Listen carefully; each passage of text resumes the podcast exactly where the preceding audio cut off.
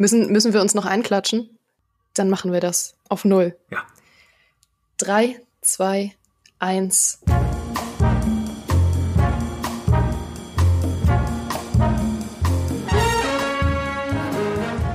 Wie oft bin ich schon durch meine überquellenden Spielebibliotheken gepflügt, habe minutenlang gescrollt, mir hunderte Spiele angesehen, nur um am Ende das Fazit zu ziehen, ich habe einfach nichts zu spielen, in die Küche zu wandern und mir frustriert einen Schokoriegel zu holen.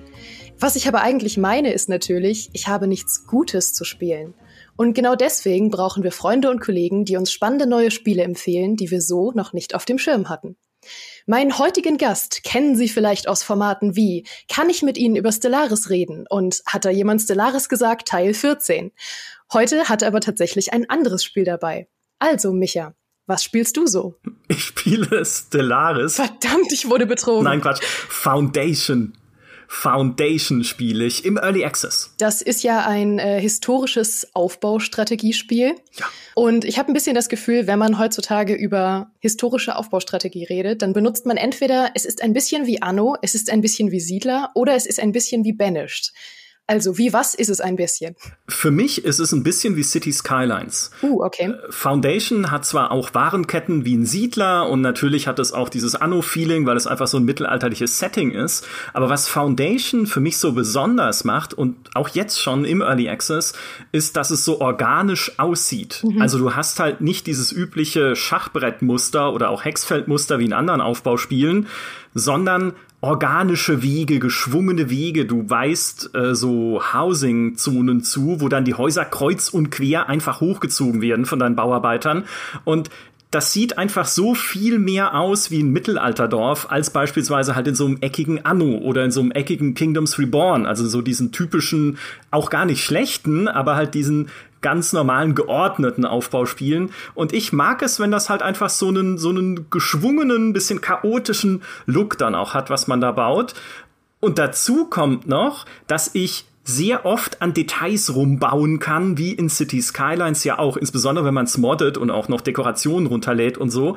Zum Beispiel habe ich gestern den Abend damit verbracht, für meine Kirche, die in Foundation, wie ein paar andere Gebäude auch, nicht einfach nur eine Kirche ist, die man hinsetzt, ne, so ein fertiges Kirchengebäude, sondern diese Kirche selbst ist modular. Mhm. Also du setzt einen Kirchenhaupt, äh, wie heißt das, Hauptkorpus, ja, also so ein Hauptgebäude, dann setzt du daran Glockentürme, du kannst dann daran Erker anbauen, Nebenräume, Nebengebäude, Glasfenster dran machen. Und, das habe ich dann gestern Abend gemacht, noch einen kleinen Garten daneben gebaut, der nicht mal was bringt, rein spielmechanisch gesehen, aber es sieht halt niedlich aus mit so kleinen Hecken und einer kleinen, äh, so einem kleinen Durchgang irgendwie und, einer, und so einem Vogelbad oder was auch immer. Das ist, so ein kleiner Brunnen und es macht einfach so Spaß, nicht dieses Dorf zu verwalten, weil ich bin jetzt auch nicht, weißt ich bin nicht so der Warenkettenoptimierer. Das mhm. ist so Maurice und Heiko, die können dann immer gucken, okay, sind meine Transportwege richtig austariert und stelle ich genügend Glas her für meine ja. Glasproduktion? das ist keine Ahnung, ne? Ähm, das ist aber nicht mein Ding. Also Klar musst du das auch machen. Es gibt auch da Warenketten. Du musst irgendwie halt, äh, du baust eine Kuhfarm, die gibt dir Milch und daraus wird Käse gemacht. Und dann musst du einen Markt bauen, auf dem der Käse verkauft wird an deine Einwohner, die sich dann freuen und glücklich sind, weil sie Käse haben. Also sowas ist schon drin. Aber das ist mir egal, weil das ist eigentlich so die Pflichtarbeit. Aber was ich eigentlich liebend gerne mache, und das hat mich bei Foundation so total gehuckt, ist einfach dieses Dorf schön zu machen, Bäumchen äh, hinzustellen, diesen Garten anzulegen. Auch dein Rathaus kannst du so modular aufbauen mit Türmchen und irgendwie dann noch, keine Ahnung, das, also man spielt ja dann so mit der Fantasie dann irgendwie noch so den Nebentrakt äh, Trakt für den Landvogt, den ich dann einsetze, die man Aufgaben geben kann. Und das ist, es ist einfach schön. Ich fühle mich gerade so verstanden von dir, weil erstens mal habe ich schon ein paar Mal einen Blick werfen können auf äh, Heikos Anno 1800 Stadt. Und da läuft es mir kalt den Rücken runter, ja. weil er wirklich der komplette Optimierer ja. ist und er ist völlig fein damit, wenn die Stadt einfach aussieht wie Kraut und Rüben. Und ich bin der totale Schönbauer und ich brauche auch, was du erwähnt hast, diese kleinen Geschichten, die man sich so selber baut. In Anno 1800 habe ich immer so Geheimgänge vom, vom Wohntrakt ähm, irgendwie zum Wirtshaus gebaut, in der Vorstellung, dass sich da immer heimlich äh, mhm. abends die betrunkenen Ehemänner rausschleichen und nochmal ins Wirtshaus gehen nach der Arbeit und so. So ein Quatsch brauche ich total. Ja, ich, genau. Ich stelle mir auch vor, wie dann irgendwie, es gibt nicht mal einen Pfarrer in dem Spiel. Du kannst zwar später ein Kloster bauen, in dem auch Mönche sind, aber das existiert alles so also als, als funktionierendes System nicht. Mhm. Äh, aber ich stelle mir auch vor, wie dann abends nach getanem Gottesdienst der Pfarrer oder die Pfarrerin durch diesen Garten schlendern und ihr Tagewerk nochmal passieren lassen. Und also ja, der Kopf spielt, spielt äh, sehr viel mit. Und wie gesagt, Foundation ist ja momentan nicht mal ein fertiges Spiel. Es ist im Early Access, du kriegst es auf Steam und auf GOG für 30 Euro, wo ich sage, das ist schon ein Batzen Geld. Also ist jetzt nicht unbedingt so die totale Empfehlung, wo ich jedem sagen würde, hey, gib sofort 30 Euro aus. Aber wie gesagt, für mich ist es halt äh, tatsächlich das wert, weil es mich sehr persönlich anspricht.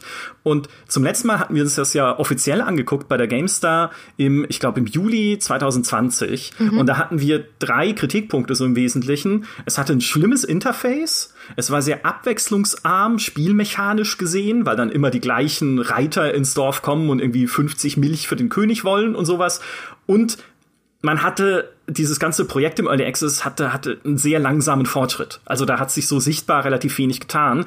Und wenn ich es heute anschaue, über ein Jahr später, sage ich, ja, zwei Drittel davon treffen immer noch zu, eigentlich so, jetzt mal objektiv gesprochen. Mhm. Das Interface haben sie wesentlich, wesentlich verbessert. Das ist inzwischen viel schöner und funktionaler geworden. Da ploppen immer zu viel kleine Fenster auf, aber ich finde es nicht schlimm.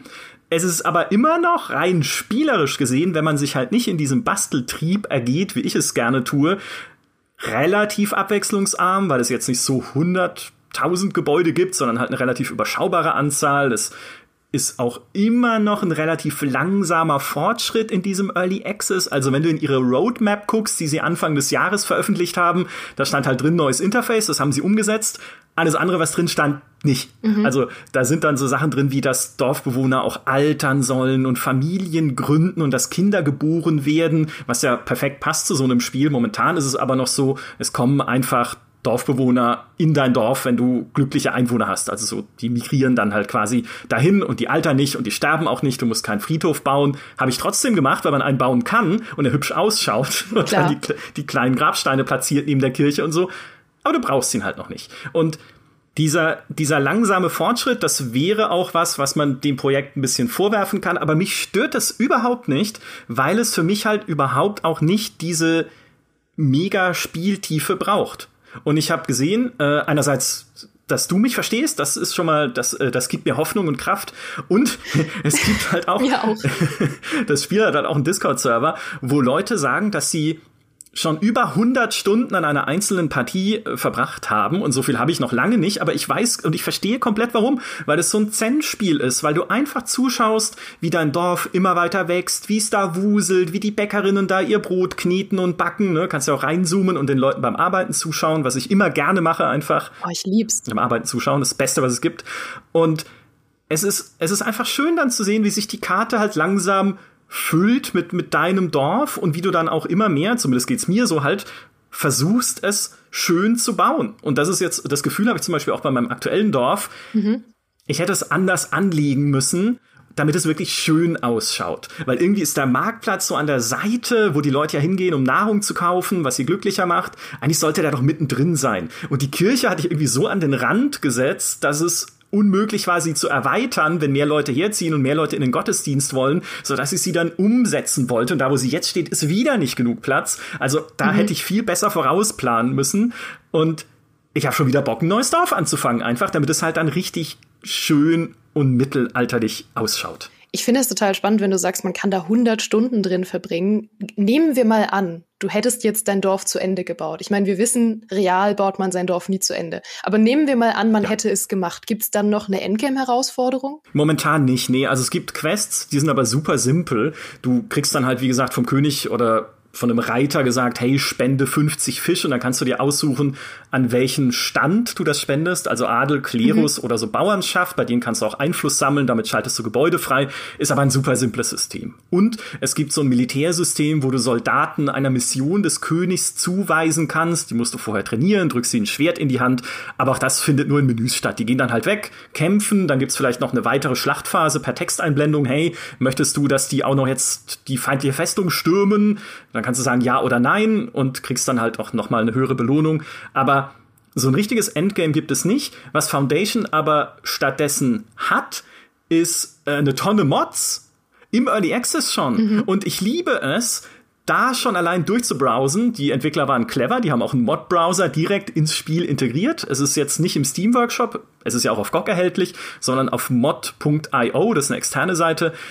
Da kannst du direkt aus dem Spiel heraus Mods durchbrowsen mit irgendwie neuen Gebäudetypen, neuen Industrien, man kann eine Ziegenfarm anlegen. Es gibt neue Bauteile für Burgen und mein Endgame ist jetzt eigentlich, ich will halt diese Mods mal alle irgendwie durchgehen und gucken, was da spannend ist, um halt noch schönere Dörfer zu bauen. Und ich habe schon gesehen, also es gibt ja in diesem Internet schon eine Menge auch Leute, die das äh, auf YouTube verYouTubed haben und sowas. Alter, die haben so schöne Dörfchen teilweise gebaut mit der Burg dann oben auf dem Berg, wo dann schön die Mauer drumherum läuft und mit Touren, die man dann passiert und also da ist noch einiges drin, was ich gerne ausprobieren möchte und klar ist es jetzt kein vom Spiel vorgegebenes Endgame, aber da baue ich mir einfach die Sachen selber und dann währenddessen warte ich drauf, dass der Early Access tatsächlich Fortschritte macht, weil momentan arbeiten sie noch dran, äh, dieses Ständesystem, ne, dieses Einflusssammeln zu überarbeiten. Das soll dynamischer sein, dass wenn man irgendwie, keine Ahnung, dem König viel hilft, dass dann aber die Kirche sauer wird, weil man sie ignoriert oder so. Sie wollen mehr Biome einbauen, also mehr Geländetypen, die tatsächlich unterschiedlich sind.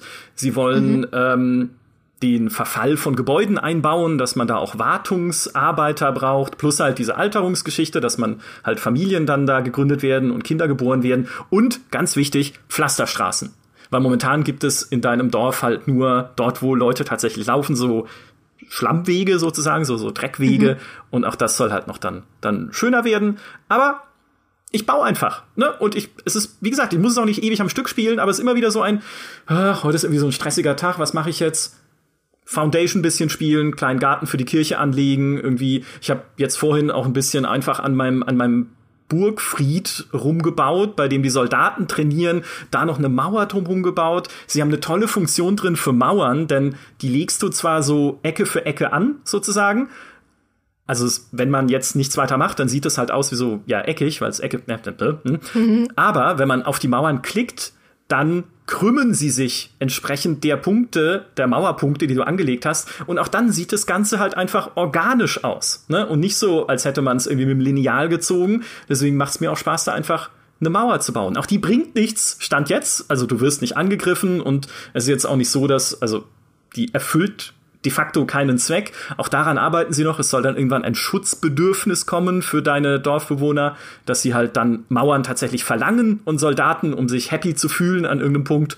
Naja, aber es ist trotzdem schön, dass alles so, so schön, wie, wie so ein Sandkasten, wie so ein Modell. Ich müsste eigentlich eine Modelleisenbahn haben, die passt aber nicht in meine Wohnung. Dafür habe ich so Spiele wie Foundation. Das ist aber auch so ein Satz, den nur Aufbaufans sagen. Oder sie haben so eine tolle Funktion für Mauern. Ja das mit so richtig Leuchten in den Augen. Sie haben so eine richtig tolle Mauerfunktion. Ja. Aber ich verstehe das so gut, weil ich fühle mich ehrlich gesagt auch schnell richtig eingeschränkt, wenn ähm, Aufbauspiele so ein sehr hartes Raster haben, vor allem wenn es nicht passt. Ich hatte das bei äh, Jurassic World Evolution 1. Da fand ich das ganz, ganz unpassend, mhm. weil die ja eigentlich so sehr organische Inseln hatten, auf denen du deinen Dinosaurierpark gebaut hast. Und dann hattest du aber so ein sehr starres Raster und das sah von oben einfach immer wie Grütze aus. Ja, Mut. Deswegen. Mut zur Krummheit sage ich immer, ja. für Aufbauspielentwickler. Ja. Aber dann muss man natürlich auch den Fokus wahrscheinlich von der, von der Wirtschaft rein ein bisschen weglenken, weil dann wird es vermutlich mit der Optimierung und so Wegeoptimierung ein bisschen schwieriger, oder? Ja, die bilden sich halt dort, wo sie sich bilden. Ich kann sie ein bisschen lenken durch Tore. Ne? Wenn ich in Mauern Tore setze, dann müssen die Leute da durchgehen. Mhm. Aber genau, du, du, aber du, du musst halt auch dieses Kontroll, diesen Kontrollzwang ein bisschen aufgeben, den andere Leute in der GameStar-Redaktion ja haben, scheinbar, und das einfach wachsen lassen. Und es ist wundervoll, es ist einfach das schönste Gefühl der Welt, finde ich, etwas wachsen zu lassen. Da bin ich total bei dir. Ähm, ich habe übrigens auch gesehen, dass der Soundtrack äh, unter anderem von den Komponisten von Crusader Kings und Europa Universalis stammt. Ja. Das ist keine Frage. Ich wollte nur angeben, dass ich das recherchiert habe. Wie ist denn der Soundtrack?